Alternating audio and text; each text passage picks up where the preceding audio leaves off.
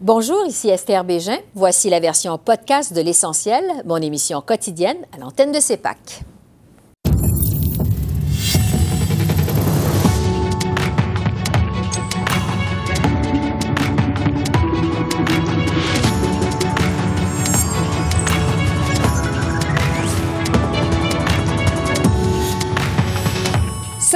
L'opposition conservatrice reproche à Ottawa de maintenir le flou entourant la vaccination contre la COVID.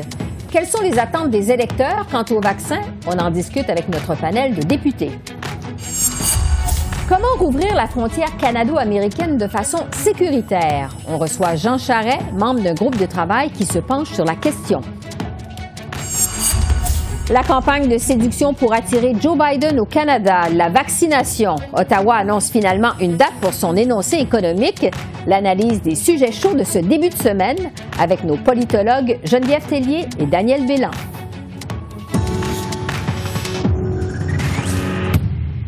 Bonsoir, Mesdames, Messieurs. La vaccination contre la COVID-19 pourrait s'amorcer dans moins de trois semaines aux États-Unis, mais ici au Canada, on ne sait toujours pas à quel moment précis les premiers vaccins seront administrés. Encore aujourd'hui, Ottawa s'est contenté d'évoquer le premier trimestre de 2021 pour la distribution des premières doses. Mais l'opposition conservatrice reproche donc au gouvernement Trudeau de garder les Canadiens dans le noir relativement à la vaccination qui s'en vient au pays. Voici un extrait des échanges cet après-midi aux communes. Pendant ce temps-là, l'administration américaine nous démontre un plan d'opération. L'achat est fait d'avance, le plan de distribution est commencé, on sait ce qui s'en va.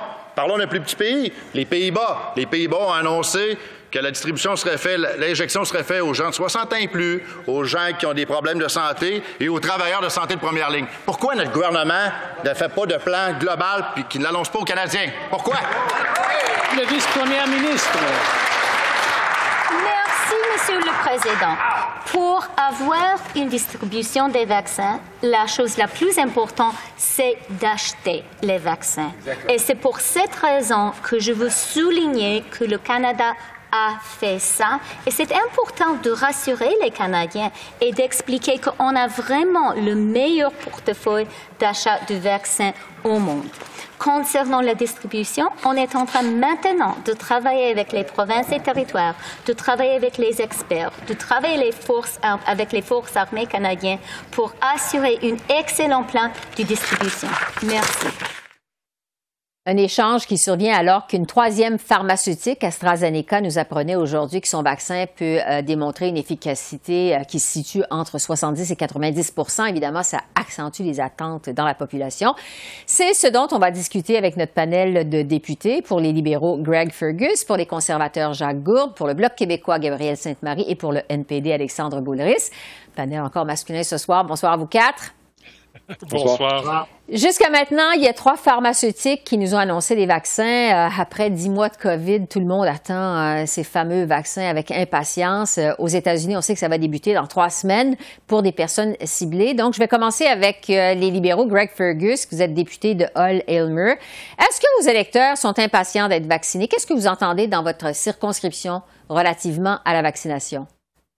Absolument, tout le monde aimerait être vacciné au plus tôt que possible. Mm-hmm. euh, c'est certain, on veut que les vaccins soient euh, sécuritaires, qu'ils soient efficaces. Il me semble qu'on a bien commencé avec ces trois euh, compagnies qui viennent d'annoncer leurs vaccins, qui ont des taux de, euh, de, de performance euh, au-dessus de 90 pour les trois. Et le Canada a fait son travail avec ces compagnies en particulier. On a déjà, procuré, euh, déjà euh, procuré euh, plus de 60 millions euh, doses de, de, ces médicaments. Et euh, on a hâte de faire notre d'avoir accès à ces vaccins pour vacciner tous les Canadiens. Ainsi, euh, nous avons un plan de développement où ce qu'on avait euh, encore une fois procuré des centaines de millions euh, de, de pauses. après qu'on va vacciner tout le monde ici au Canada, on va partager ça avec euh, des, des, pays en voie de développement. On y revient dans un, instant, euh, dans un instant sur la vaccination, le plan de vaccination, mais du côté de vous, Jacques Gourde, député conservateur de Lévis-Lobdinière, euh, qu'est-ce que vous entendez dans votre circonscription par rapport au vaccin, par rapport à la vaccination? Est-ce que vous avez des questions là-dessus? C'est évident que la population, les gens de ma circonscription ont très hâte d'être vaccinés pour pouvoir revenir à une vie normale. Malheureusement, grand flou présentement à Ottawa sur les dates on pourrait avoir ces vaccins. On annonce aujourd'hui aux États-Unis qu'ils vont pouvoir vacciner dans trois semaines. Nous, Ottawa, on ne nous dit absolument rien sur la possibilité, un flou entre janvier et mars. Et pourtant, nous avons acheté euh, des vaccins pour au-delà de 100 millions de doses, comme M. Fergus vient de nous dire. Donc, euh, on s'attend à les avoir en même temps que nos voisins américains, au moins une partie pour pouvoir commencer cette vaccination à grande échelle. Gabrielle Sainte-Marie du Bloc québécois, député de Joliette, euh, est-ce que vos électeurs euh, se plaignent de ne pas avoir assez d'informations par rapport à ce qui s'en vient? Est-ce que vous avez des questions à ce sujet? Ben, à la base, ils se plaignent euh, de la pandémie. Hein. C'est, ça fait plusieurs mois, ça fait presque un an que, que c'est parti. Les gens ont hâte d'en être sortis. On veut la, sortie de la pandémie, puis ça va passer par la, la vaccination les nouvelles qu'on entend des vaccins qui semblent fonctionner, ça c'est d'excellentes nouvelles. Et après, ben, le, le plus tôt ce sera le mieux, le mieux coordonné ce sera, le mieux ce sera. Oui, il n'y a pas beaucoup de nouvelles. Euh, les, gens à Joliette puis dans la circonscription euh, euh, les, attendent impatiemment. Mm-hmm. Alexandre Boulris, député néo-démocrate de Rosemont, est-ce que vos électeurs ont, bon, ça s'imagine bien, ont hâte d'être vaccinés? Est-ce qu'ils en savent assez sur la vaccination qui s'en qui s'en vient? Qu'est-ce qu'on vous pose comme question chez vous? Ben, vous savez, je pense que les, bonnes nouvelles s'accumulent sur l'arrivée du vaccin et les mm-hmm. gens, je pense qu'ils sont, ils sont un peu rassurés par ça. Ils, ils savent que ça s'en vient. Ils vont pouvoir être vaccinés quand ça va être disponible. Euh, je vous dirais que dans, dans, à plus court terme, ils sont plus inquiets avec comment on va gérer le temps des fêtes et puis Noël et quel effet ça pourra avoir sur euh, la, la, contamination, la contagion de la maladie. Là, il y a plus d'inquiétude un petit peu. Ouais. Sur la façon dont ça va se faire cette vaccination euh, après euh, les fêtes, visiblement, bon, on sait qu'il y a un plan fédéral d'achat et d'équipement en vaccins. on va avoir des plans des provinces aussi qui vont administrer ces vaccins. Greg Fergus, des libéraux, votre gouvernement se fait reprocher de ne pas être assez clair à ce sujet vous avez venu d'entendre vos collègues qui disent que bon, il y a trop de flou, euh, il y a des questions, on se pose la question comment ça, ça, va se passer? Euh, est-ce qu'il y a des précisions qui s'en viennent de la part de votre gouvernement sur la façon dont on va procéder justement?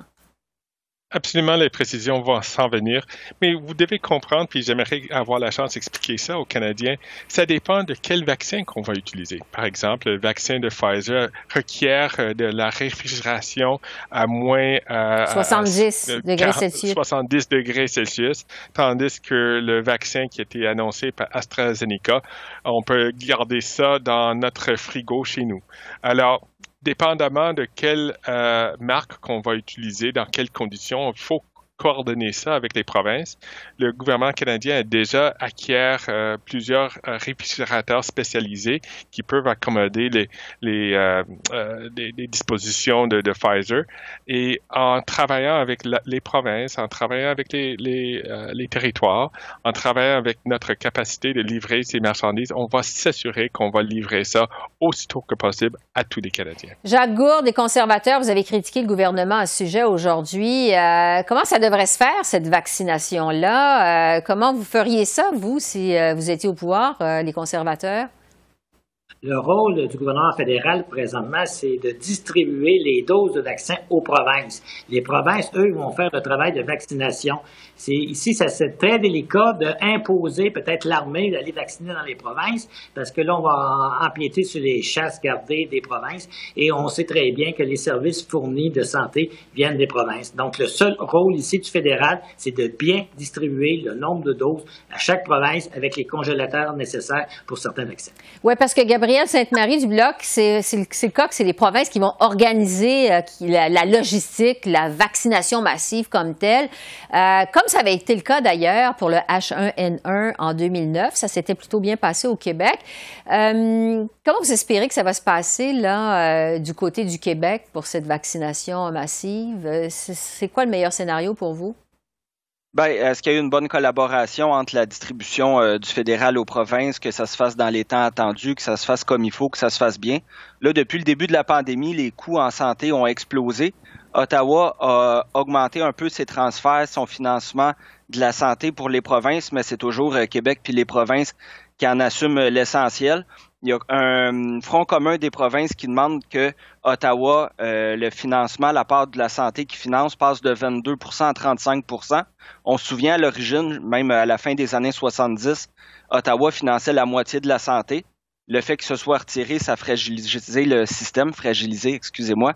Donc là, ça prend un rattrapage pour la pandémie, puis euh, qu'il y ait un bon financement pour la, la suite. Donc, les provinces demandent 35 c'est donc le retour euh, de la demande d'augmenter les transferts en santé aux provinces euh, du côté du bloc. Alexandre Boulris, je vais terminer avec vous euh, du NPD. L'Ontario a annoncé que serait le, général à la retraite Rick Hillier qui va se charger justement de la logistique entourant la vaccination. comment vous voyez ça au Québec? Ce serait quoi la meilleure façon de procéder au Québec pour aller rondement avec cette vaccination? Mm-hmm. Ben, écoutez, évidemment, c'est pas le, fédéral qui va dire à Québec comment comment agir, mais c'est des problèmes, un problème éthique vraiment très intéressant puis difficile aussi. Je pense, de mon point de vue, puis au NPD, on partage ça, que les, les travailleurs, les travailleuses du système de santé devraient être les premiers à avoir euh, pouvoir obtenir ce, vaccin-là, à être vacciné, évidemment, parce que c'est les gens qui sont sur la, première ligne pour soigner les, cas les plus, euh, les plus dangereux, les plus difficiles. Mais ensuite de ça, qu'est-ce qu'on fait? Est-ce qu'on va plutôt vers euh, les personnes âgées en CHSLD? Est-ce qu'on va plutôt vers les enfants dans les écoles, euh, les travailleurs essentiels, pharmacie, épicerie, camionneurs? Tout ça doit être euh, déterminé et c'est un vaste débat qui va s'entreprendre. Mhm, effectivement, parce qu'il y a des choix éthiques euh, qui devront être faits, comme vous le dites. Alors, des détails qui viendront euh, probablement, éventuellement, dans les prochains jours, peut-être les prochaines semaines. Greg Fergus, Jacques Gourde, Gabriel Sainte-Marie, Alexandre Boulris. Merci beaucoup. Merci à vous. Bonne soirée. Au revoir. Et en attendant la vaccination contre la COVID au Canada, les frontières canado-américaines demeurent euh, fermées. Elles le sont depuis le 18 mars dernier et vont le rester au moins jusqu'au 21 décembre prochain. Et à ce sujet, euh, on apprenait justement récemment qu'un groupe de travail a été mandaté pour proposer des façons de rouvrir cette frontière de façon sécuritaire quand évidemment la pandémie sera derrière nous. Et l'ancien premier ministre du Québec, Jean Charest, fait partie de ce think tank du Wilson Center qui est situé à Washington. Monsieur Charest a accepté de répondre à nos questions. Bonjour, Monsieur Charest. Bonsoir, Madame Bégin. Évidemment, euh, la frontière canado-américaine, euh, c'est une frontière qui est hyper importante, une des plus grandes au monde. En temps normal, il y a plus de 400 000 personnes qui la traversent chaque jour. On a juste à penser qu'il y a 2 milliards de dollars d'échanges commerciaux entre les deux pays chaque jour. Donc, c'est gros. Euh, je vous demanderai d'abord, quel est votre mandat exactement avec ce groupe de travail? On vous a mandaté pour faire quoi au juste? Ben, on, nous demande de nous projeter dans l'avenir pour euh, tenter de, cerner les conditions de réouverture de la frontière entre le Canada et les États-Unis. Et, l'analogie ou la, comparaison en termes d'impact euh, ressemble un peu à ce que nous avons vécu après les événements du 11 septembre.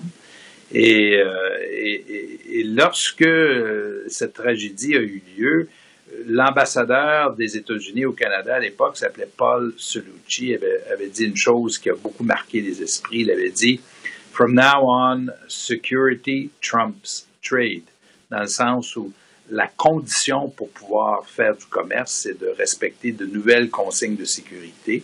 Et Madame Bégin, ben, on peut facilement penser que ce sera la même chose à l'avenir, mais euh, pour des raisons de santé et des questions sanitaires qui vont conditionner dorénavant notre capacité de pouvoir euh, traverser la frontière des deux côtés. Bon, vous le dites, c'est pas la première fois euh, que le Canada et les États-Unis ont des défis avec la frontière. Ça a été le cas euh, notamment lors de la signature euh, de la première entente de libre-échange en 1988. Vous parliez il y a un instant des attentats du 11 septembre 2001. C'était des enjeux de sécurité. Maintenant, c'est des enjeux sanitaires.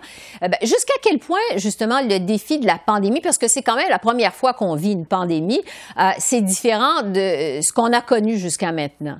Aux frontières, en termes de défis aux frontières? Ben, les effets sont beaucoup plus euh, radicaux que ce que nous avons vécu le 11 septembre. Le 11 septembre, les Américains ont fermé leur espace aérien, mais la, frontière terrestre est restée ouverte. Et après ça, ben, il y a eu des mesures de sécurité de mise en place, il y a eu des changements de politique.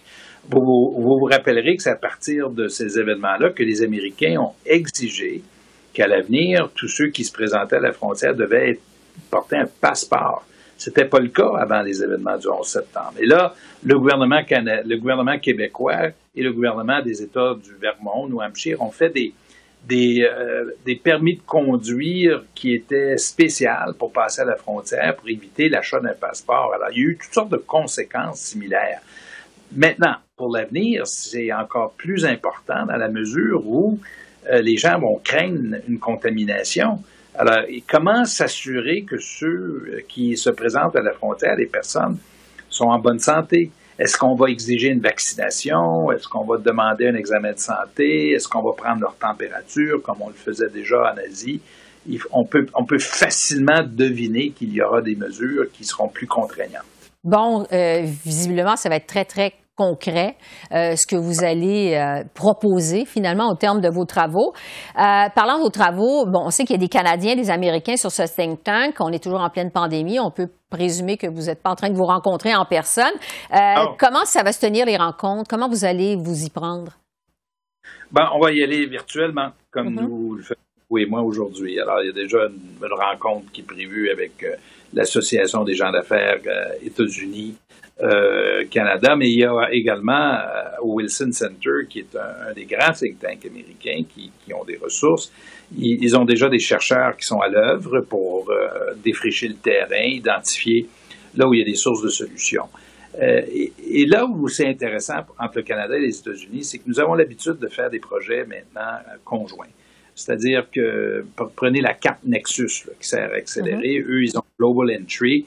Les deux bases de données sont euh, fusionnées et servent un, gouvernement et, l'autre gouvernement aussi. Alors, nous avons l'habitude. On a les postes de prix de dédouanement qui sont merveilleux. On le sait, c'est très, très pratique pour les, les voyageurs.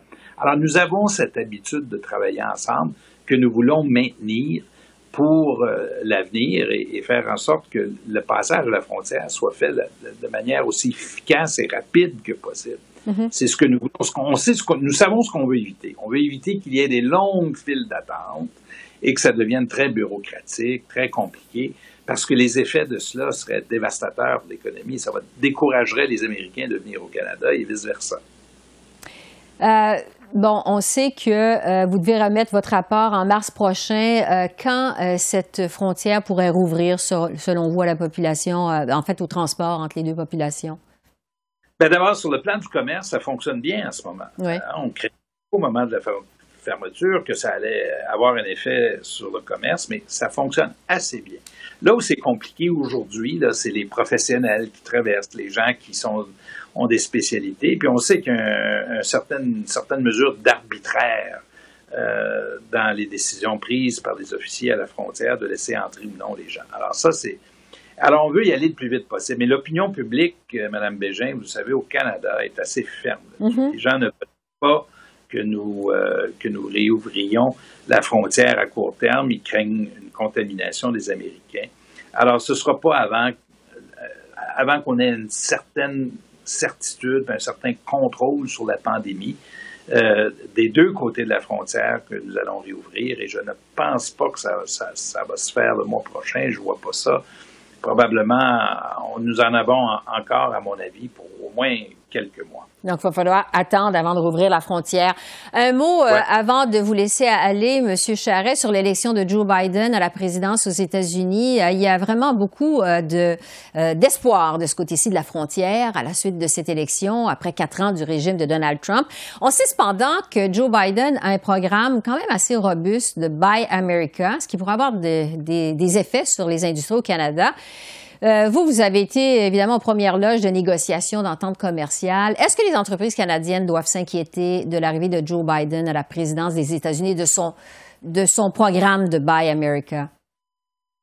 Ben, le, programme de M. Biden et l'engagement qu'il a pris là-dessus, c'est très sérieux et, euh, et, les conséquences peuvent être euh, très importantes pour, pour nous, ils peuvent être très négatifs. Et euh, le Canada, périodiquement, ça revient, ça, comme sujet, des, politiques restrictives, protectionnistes euh, des, Américains. Et souvent, c'est pas nous la, la. C'est un autre pays, ça peut être la Chine, mais on est un dommage collatéral. En 2008-2009, dans la foulée de la grande récession, le gouvernement Obama avait proposé une loi qui incluait également du Buy America. Et notre euh, réponse à ça, ça a été de proposer un accord de réciprocité pour les marchés publics. Et les provinces canadiennes, pour la première fois, avaient donné un mandat au gouvernement fédéral de négocier en notre nom. Et ça a été un succès. Alors, je pense que euh, la chose à faire aujourd'hui, ce serait de proposer, avant que la loi soit écrite, une, entente ou un, accord de réciprocité, ce qui nous éviterait le, fardeau et surtout euh, les effets d'une loi qui, qui Buy America et qui serait négatif sur l'économie canadienne. Alors, on verra la suite de ça. Jean Charest, ancien premier ministre du Québec et ancien vice-premier ministre du Canada aussi, il faut le mentionner. Merci beaucoup. Merci d'avoir répondu à nos questions. Merci, Mme Au, revoir. Et une éventuelle visite du président Joe Biden au Canada, ce sera justement notre premier sujet de discussion avec nos politologues en résidence, Geneviève Tellier et Daniel Bélan. Bonjour à vous deux. Bonjour. Donc, la presse nous apprend que le gouvernement Trudeau est actuellement en campagne de séduction auprès de l'entourage du président élu Biden pour qu'il effectue son tout premier voyage officiel à l'étranger ici au Canada. Euh, il semble d'ailleurs qu'on s'active pas mal à l'ambassade canadienne à Washington à cet effet. Évidemment, tout le monde s'entend euh, pour dire que ce serait un bon coup pour le Canada. Geneviève, je vais commencer avec vous. Euh, qu'est-ce que justement ça pourrait vouloir dire pour le Canada? Ben, ça voudrait dire que le Canada retrouve sa place de plus proche allié des États-Unis, euh, que les États-Unis aussi veulent collaborer avec d'autres pays sur la scène internationale et commencent par le Canada, donc c'est une très bonne nouvelle. Puis d'entendre qu'il y a des tractations, vous savez, il y a eu beaucoup de tractations euh, lorsque M. Trump euh, voulait renégocier l'accord de libre-échange. Alors il semble que ce qu'on a appris durant ce moment-là, ben, on le met encore en œuvre. Alors euh, c'est aussi une bonne nouvelle, c'est-à-dire qu'on n'a pas perdu nos réflexes et qu'on essaie de faire tout ce qui est possible pour bien collaborer avec les Américains. Oui, et dans ce sens-là, Daniel, le président élu Biden a annoncé aujourd'hui son cabinet. Il nomme Anthony Blinken comme secrétaire d'État. Il va être donc à la tête de la diplomatie américaine. Blinken parle un français qui est impeccable. Il est adepte du multilatéralisme. Quel impact à prévoir justement sur les relations canado-américaines? Bon, écoutez, euh, le fait qu'il parle français, c'est bien, surtout pour les journalistes qui vont pouvoir l'interviewer. On le voit souvent à la télé en France, par exemple. Il a, il a passé une partie de sa jeunesse en France. C'est pour ça qu'il parle si bien le français. Il a aussi travaillé en France comme avocat. Mais ce qui est le plus important pour moi, c'est que c'est vraiment de quelqu'un de vraiment très compétent, quelqu'un qui a beaucoup d'expérience, qui a travaillé évidemment pour le, le, président Obama.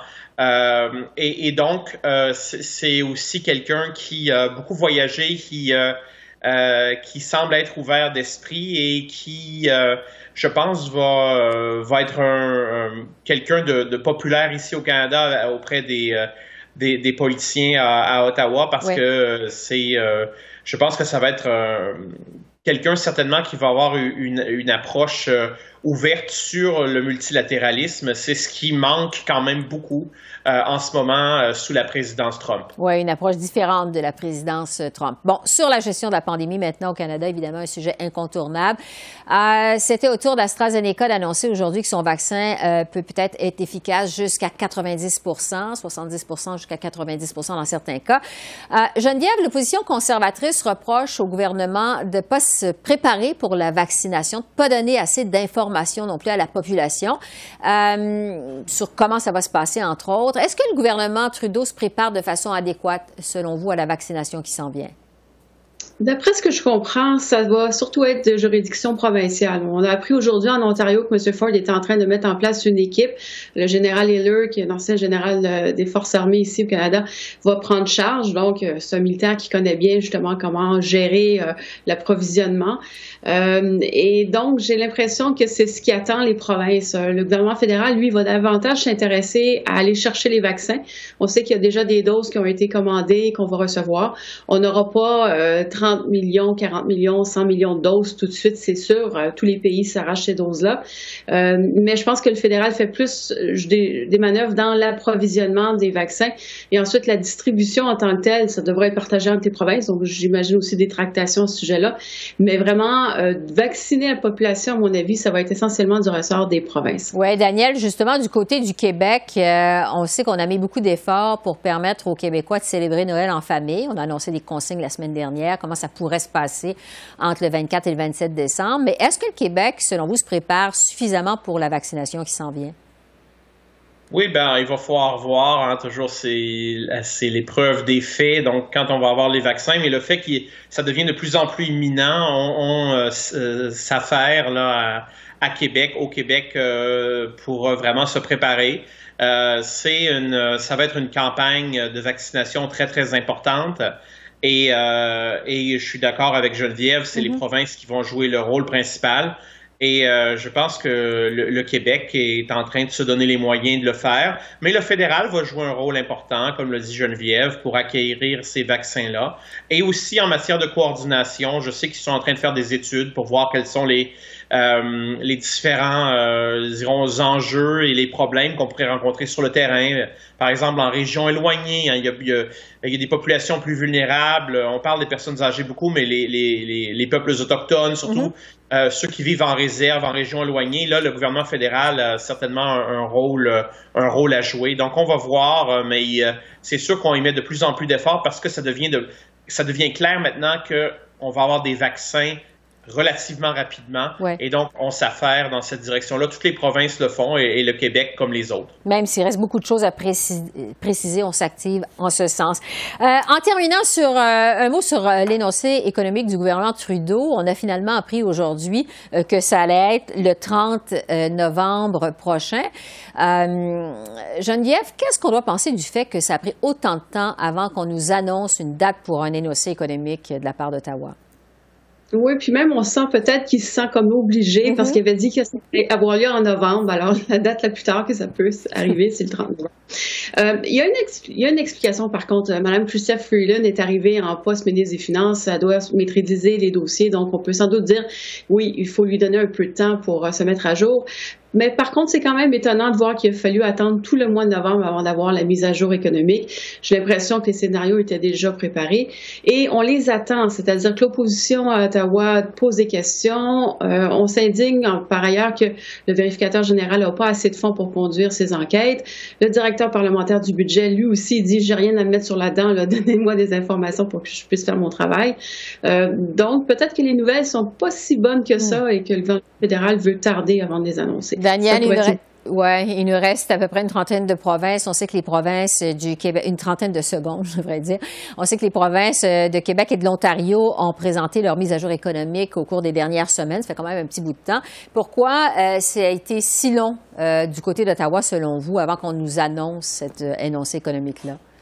Ben, je pense que Geneviève a sans doute raison. On va avoir encore des, mauvaises nouvelles à nous annoncer sur le plan fiscal, écoutez, la situation budgétaire d'Ottawa euh, s'est transformée de façon radicale depuis le début de la pandémie. Et on, s'attend à des chiffres qui, euh, sur le plan le déficit, euh, qui vont être encore bon un déficit énorme. Et, c'est comme ça. moi, ce que ce qui la question que je me pose, c'est c'est quand qu'on va avoir un, budget fédéral? C'est quand le prochain budget fédéral? Est-ce qu'il on n'a pas eu cette année, alors ça va prendre encore des mois avant d'en avoir un. Ça aussi, c'est important, il faut penser à ça. Et, euh, euh, il y a beaucoup d'incertitudes à ce sujet-là, mais on vit dans l'incertitude, c'est ça, la, COVID, mais le gouvernement fédéral aide pas. Euh, et, l'information arrive lentement, trop lentement. Ouais. En fait, donc, énoncé économique le 30 novembre et un budget peut-être éventuellement au mois de mars, au printemps prochain. Geneviève et Daniel, merci à vous deux. Merci. Merci. Au revoir. Merci, au revoir. En terminant, le temps de vous dire que le Bloc québécois s'opposera au projet de loi C8 qui propose un nouveau serment de citoyenneté au Canada. Le Bloc rejette d'emblée la nouvelle partie du serment qui demande aux futurs citoyens d'observer euh, fidèlement les lois du Canada, y compris la Constitution. Le Bloc votera contre ce nouveau serment parce que le Québec n'a toujours pas signé la Constitution canadienne. On écoute là-dessus le chef Yves-François Blanchette qui en a profité au passage pour ramener à l'avant-plan la protection du français au Québec. Je faisais un constat un peu plus tôt. On peut devenir citoyen canadien au Québec sans dire un mot de français mais on ne peut pas devenir citoyen canadien au Québec si on n'adhère pas à la Constitution que le Québec rejette. Ça, c'est le bon parti libéral repentant qui, ces jours-ci, se découvre des amitiés et des sensibilités pour les enjeux de la langue française au Québec, à laquelle il s'attend à ce qu'on croit.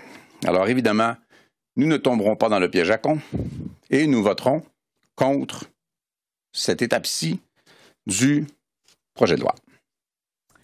Alors voilà, c'est comme ça qu'on a vu l'essentiel de l'actualité de ce lundi 23 novembre sur la colline parlementaire à Ottawa. Esther Bégin qui vous remercie d'être à l'antenne de CEPAC, la chaîne d'affaires publiques par câble. Je vous souhaite une excellente fin de soirée et à demain. Au revoir.